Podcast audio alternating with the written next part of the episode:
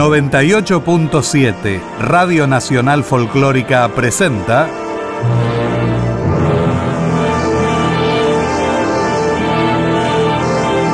Latinoamérica. Novela, cuento, teatro, poesía, música, artes visuales.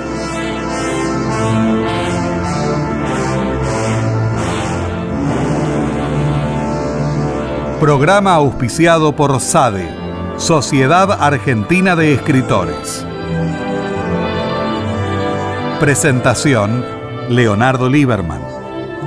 Actriz invitada, María Danelli.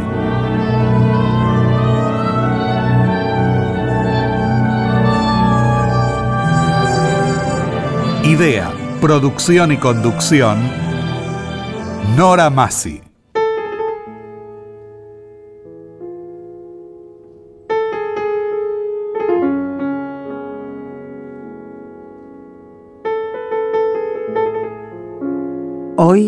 Cuento y la música. Silvia y Paraguirre. Piazzola Mulligan. Reunión Cumbre.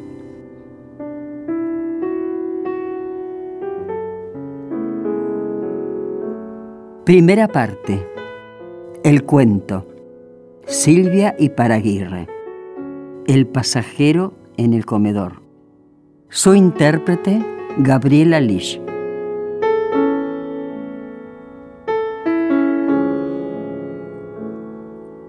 Silvia Iparaguirre estudió letras en la Universidad de Buenos Aires. En 1968 conoce a Abelardo Castillo en el Café Tortoni, con quien se casaría en 1976. Participó en la revista literaria El Escarabajo de Oro y fundó, junto a Abelardo Castillo, la revista literaria El Ornitorrinco, que existió entre 1976 y 1986. Su novela La Tierra del Fuego es traducida al inglés y al francés. También realizó críticas y ensayos literarios, como colaboración para distintos medios gráficos y revistas literarias. La producción.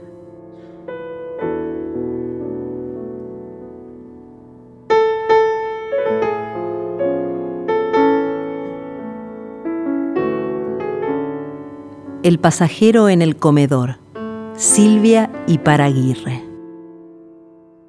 Vamos al comedor a tomar un café. Su marido tenía la expresión que ella malignamente había previsto. Tengo sueño, respondió el hombre. Acomodó los kilos de más en el asiento. En todo caso, anda vos. En todo caso, siempre lo mismo. La voz de la mujer apenas pudo disimular la cólera repentina. Se puso de pie, sacudió la melena pelirroja y alisó mecánicamente la falda del vestido verde oscuro con un cuello grande, un tanto extravagante. Al fin y al cabo, pensó, es mejor. Tenía la revista y los cigarrillos. Tres vagones más adelante, cruzaba la puerta del coche comedor. Estaba casi desierto. Un mozo parecía conversar con nadie en el fondo, al lado del buffet. A la izquierda, una pareja cuchicheaba con las manos enlazadas. Eligió una mesa del costado derecho y se sentó junto a la ventanilla. El mozo caminó hacia ella despacio, hurgándose la boca con un escarbadientes. Pidió un café doble y sacó la revista de la cartera. Miró el reloj. La una de la madrugada. En ese momento, la pareja se levantó. Pasaron a su lado y desaparecieron. Como surgido de la nada, sentado en diagonal a ella, un hombre ocupaba la mesa posterior a la de la pareja que acababa de irse. La sorpresa la dejó envarada en la silla. Por unos segundos se quedó mirándolo. Agachado sobre el vaso y la botella de Quilmes, parecía hundido en oscuras cavilaciones. La imaginación de la mujer borroneó velozmente la imagen de un convicto en una película en blanco y negro. Demasiado bien vestido reflexionó. El mozo capturó otra vez su atención. Volvía por el pasillo, la bandeja exageradamente en alto, descolgó la servilleta del hombro y, como si azuzara un caballo, golpeó a un lado y a otro las seis mesas que iban de la que ocupaba el hombre a la ocupada por ella. Los golpes secos, inesperados, restallaron en el aire mustio del comedor. Displicente, el mozo parecía ejecutar un ejercicio de equilibrio y malevolencia destinado a sus dos pasajeros. El hombre ni parpadeó. Permaneció inmóvil, reconcentrado en el vaso o en algún punto sobre la mesa. La mujer evitó cualquier gesto que el mozo pudiera interpretar como una respuesta a su demostración. Sacó la billetera y pagó en el momento. Echó azúcar en la taza y revolvió el café. Por bueno, pensó mientras se llevaba la cucharita a la boca, me casé con él por bueno. Bebió despacio, dejando que el café le calentara la boca y miró de reojo la otra mesa. Alto, pelo negro, flaco. Se entretuvo imaginando un flirteo sin importancia. Con gesto mecánico acomodó el pelo rojo y ondulado mientras pensaba qué pediría en el caso de que él la invitara. La cerveza le daba sueño y el whisky la alegraba demasiado. En esos casos, su marido solía decir que parecía una cualquiera. De todos modos, y viéndolo bien, el hombre no le gustaba. Hacía un movimiento extraño con la boca, un violento tic nervioso. Parece clavado a la silla, pensó la mujer sintiendo que la alcanzaba otra vez la ola aceitosa del aburrimiento. Contuvo un bostezo. Algunos chispazos, por mínimos que fueran, como lo del mozo un momento atrás, la hacían esperar algo que se saliera por fin del carril. Era un reclamo, una sorda ansiedad. La mujer no hubiera podido precisar qué esperaba, solo sentía que la realidad se arrastraba opaca a su alrededor. Abrió la revista y pasó unas páginas humedeciéndose el dedo índice con la lengua. Con brusquedad la cerró. Decidió mirar por la ventanilla. Matorrales oscuros traspasaban su propia cara y se abalanzaban sobre el tren súbitamente vivos a la luz del vagón comedor. La noche no tenía luna y lejos, en el horizonte negro, descubrió un resplandor. Pegó la cara al vidrio. Fuego. Fuego que se acercaba por el campo a toda velocidad. Una larga curva de fuego ondulaba perpendicular a la vía recostando las llamas altas en la dirección del viento. La fantástica serpiente llegaba ahora a su altura lanzando chispas en todas direcciones. Su cara se mezcló con las llamas y sus manos sobre la mesa se volvieron rojas. Por un segundo vertiginoso presintió mundos extraños y amenazantes, pero el fuego ya había desaparecido. En el vidrio apagado, una cara sin rasgos se inclinaba sobre ella. Se dio vuelta. Dame fuego. Sintió una alarma instintiva y le alcanzó el encendedor con la punta de los dedos. Desde el fondo, el mozo los miró. En realidad no había imaginado que el hombre pudiera levantarse de su silla y caminar. Los ojos fijos, opacos, dominaban una cara alargada y cadavérica donde la boca húmeda era lo único que tenía color. Encendió el cigarrillo y empujó el encendedor que se deslizó hasta chocar con la taza de café. Con el mismo impulso se sentó frente a ella como si pretendiera quedarse allí toda la noche. Cruzó las manos sobre la mesa. Eran unas manos inesperadamente finas y hermosas. Giró la cara hacia la ventanilla, pero no miraba nada. Lo único expresivo en la cara del hombre era el tic. El labio superior bajaba acuciado por una picazón de la nariz y allí producía un resuello corto, feroz. Un segundo después la cara volvía a la impasibilidad. Ella asimiló todo esto de golpe. Escuche, empezó a decir, pero el hombre la interrumpió con el ademán de espantar una mosca. Traigo la quilmes y te escucho. Habló en voz baja, sin sacarse el cigarrillo de los labios. No la miró ni se movió. Los ojos fijos como los de un muñeco mecánico estaban clavados en los pechos de la mujer. Ella se tiró para atrás. Vuelva a su mesa, dijo. Quiero estar sola. No me interesa hablar con usted. Su instinto de coqueteo de hacía un momento fue sofocado por un florecimiento de pánico y las palabras le salieron roncas desde el fondo de la garganta. El hombre la miraba ahora a la cara. Mostró los dientes largos y amarillos en una especie de sonrisa. No parpadeaba. Vamos, dijo, y se inclinó un poco hacia adelante. Ya sabemos cómo son, pobres animalitos. Andan buscando siempre un poco de fiesta, algo de alegría. La mueca se amplió como si fuera a reírse, pero no lo hizo. Te dejo ser por un rato lo que de verdad sos. No es un juego, es una oportunidad. Váyase de mi mesa o llamo al mozo. La voz de ella sonó tensa, todavía con cierta autoridad. Él se había quedado otra vez inmóvil, con la mirada fija en el pocillo de café. Nadie quiere ser lo que en realidad es. Por eso el tedio. Vos te aburrís, dijo. Podemos hacer un viaje entretenido. Consideró un momento el borde de la ventanilla. El tic volvió a desfigurarle la cara. Los hombres quieren ser violadores. Las mujeres quieren ser violadas.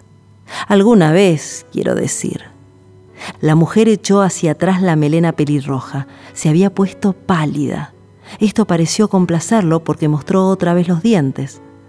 Nos juntó la casualidad y ya se sabe que la casualidad es una forma de la necesidad. Extendió una mano y tocó apenas el borde del cuello del vestido. El viaje es largo. Podemos entretenernos. Váyase, repitió ella con voz débil. Todo se sabe, dijo el hombre. Pero ellas, con el índice se cruzó la boca. Silencio. Sí, señor, silencio. No quieren mostrar cómo son.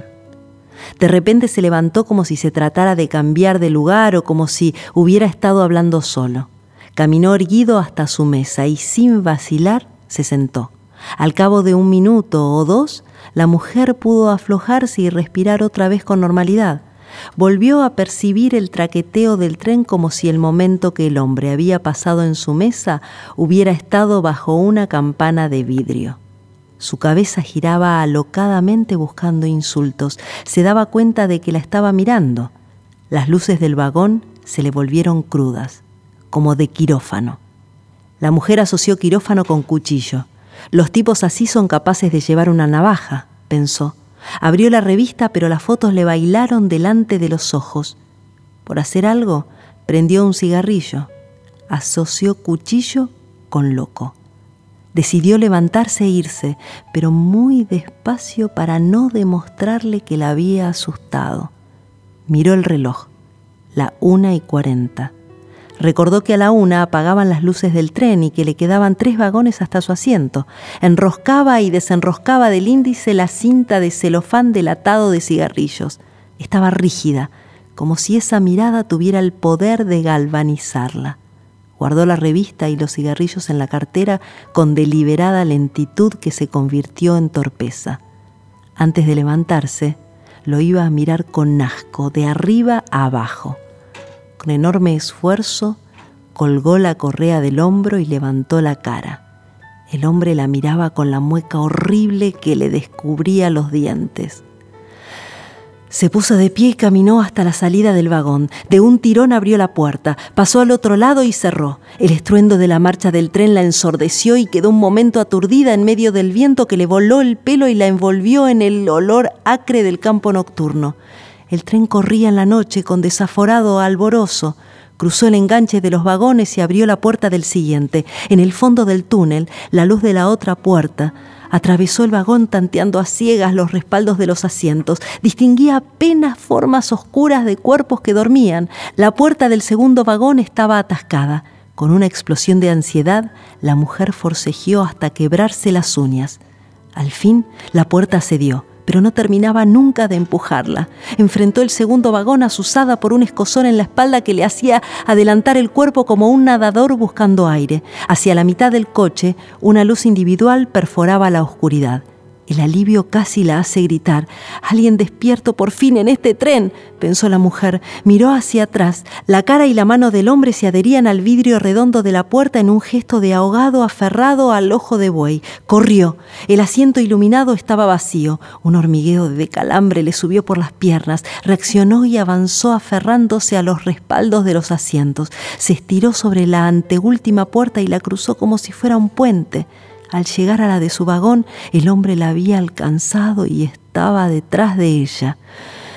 La mano la sujetó por la mata de pelo tirándola brutalmente hacia atrás.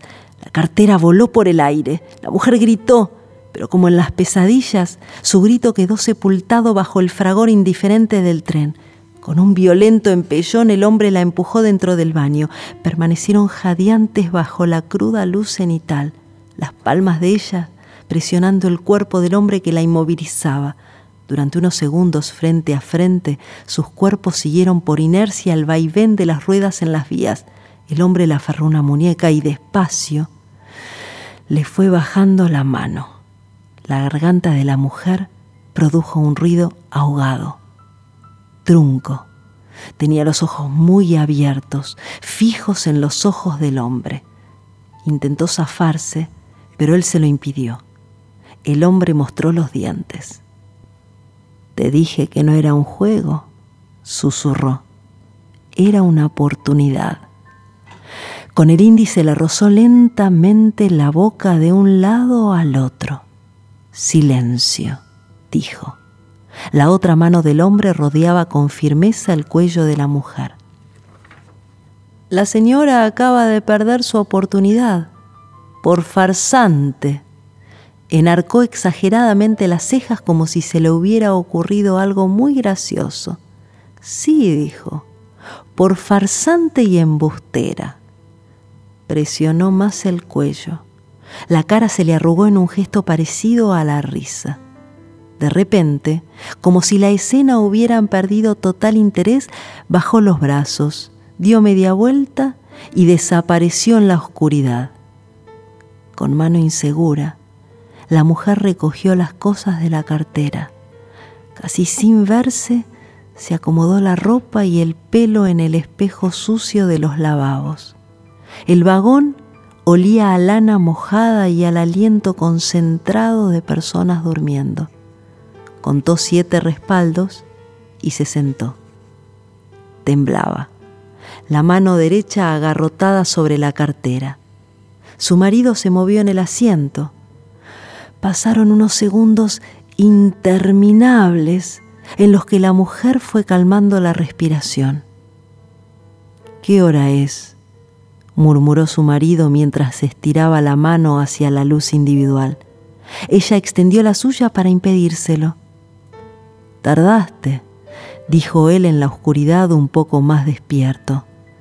La mujer se recostó en el asiento abandonándose al traqueteo del tren. En ese momento, él encendió la luz, se incorporó y la miró. ¿Pasa algo?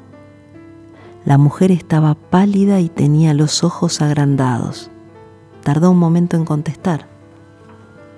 Nada, dijo. El tono volvía a tener algo de apático. ¿Qué va a pasar? Voy a dormir un poco.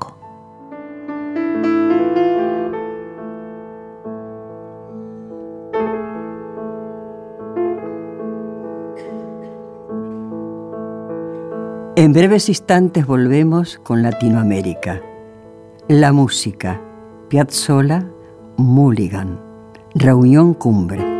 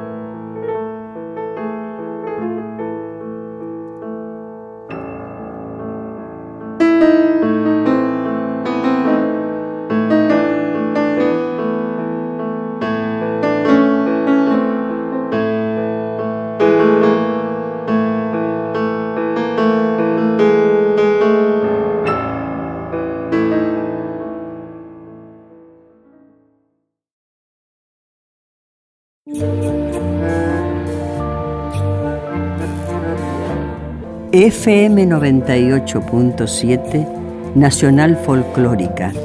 El aire de aquí. Latinoamérica. Segunda parte. Mulligan Piazzolla.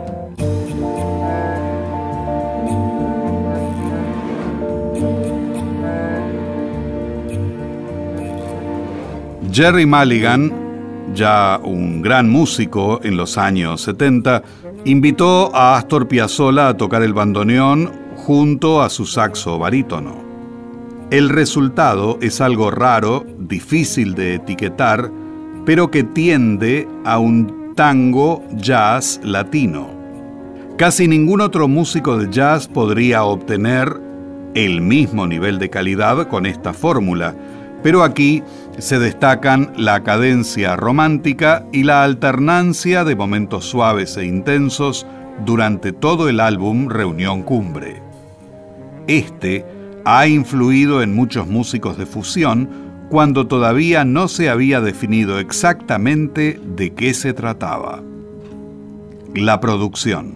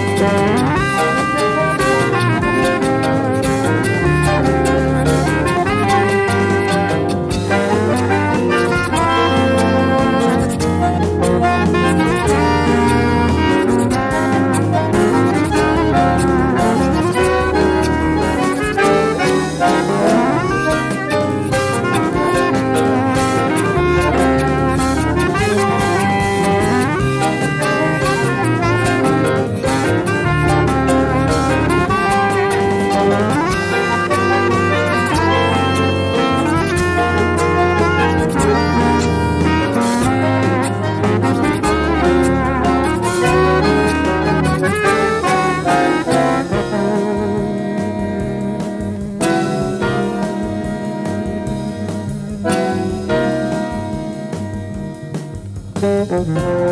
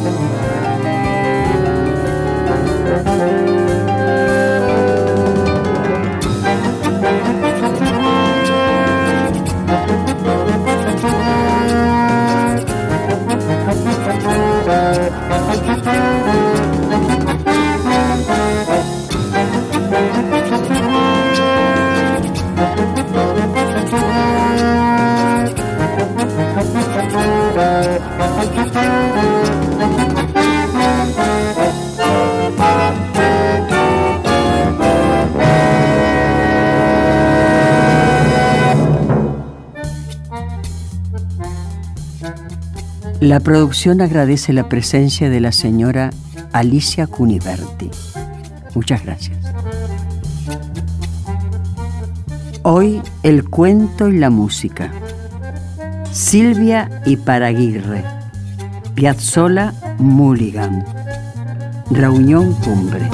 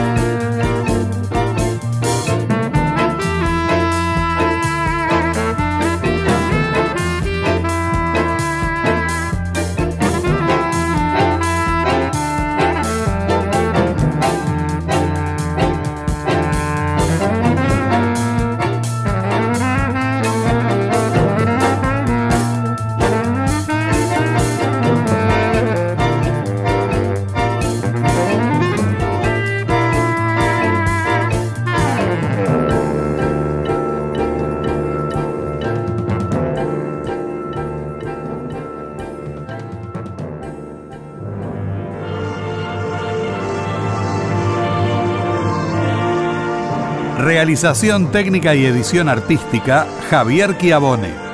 Coordinación, Patricio Schulze. Idea, producción y conducción, Nora Massi.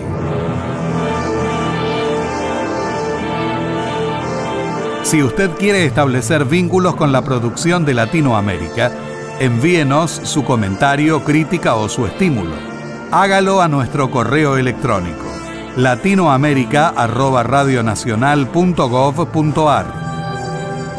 Nuestro sitio en internet es www.radionacional.gov.ar. Programa auspiciado por SADE, Sociedad Argentina de Escritores. Latinoamérica. Novela, cuento, teatro, poesía, música, artes visuales.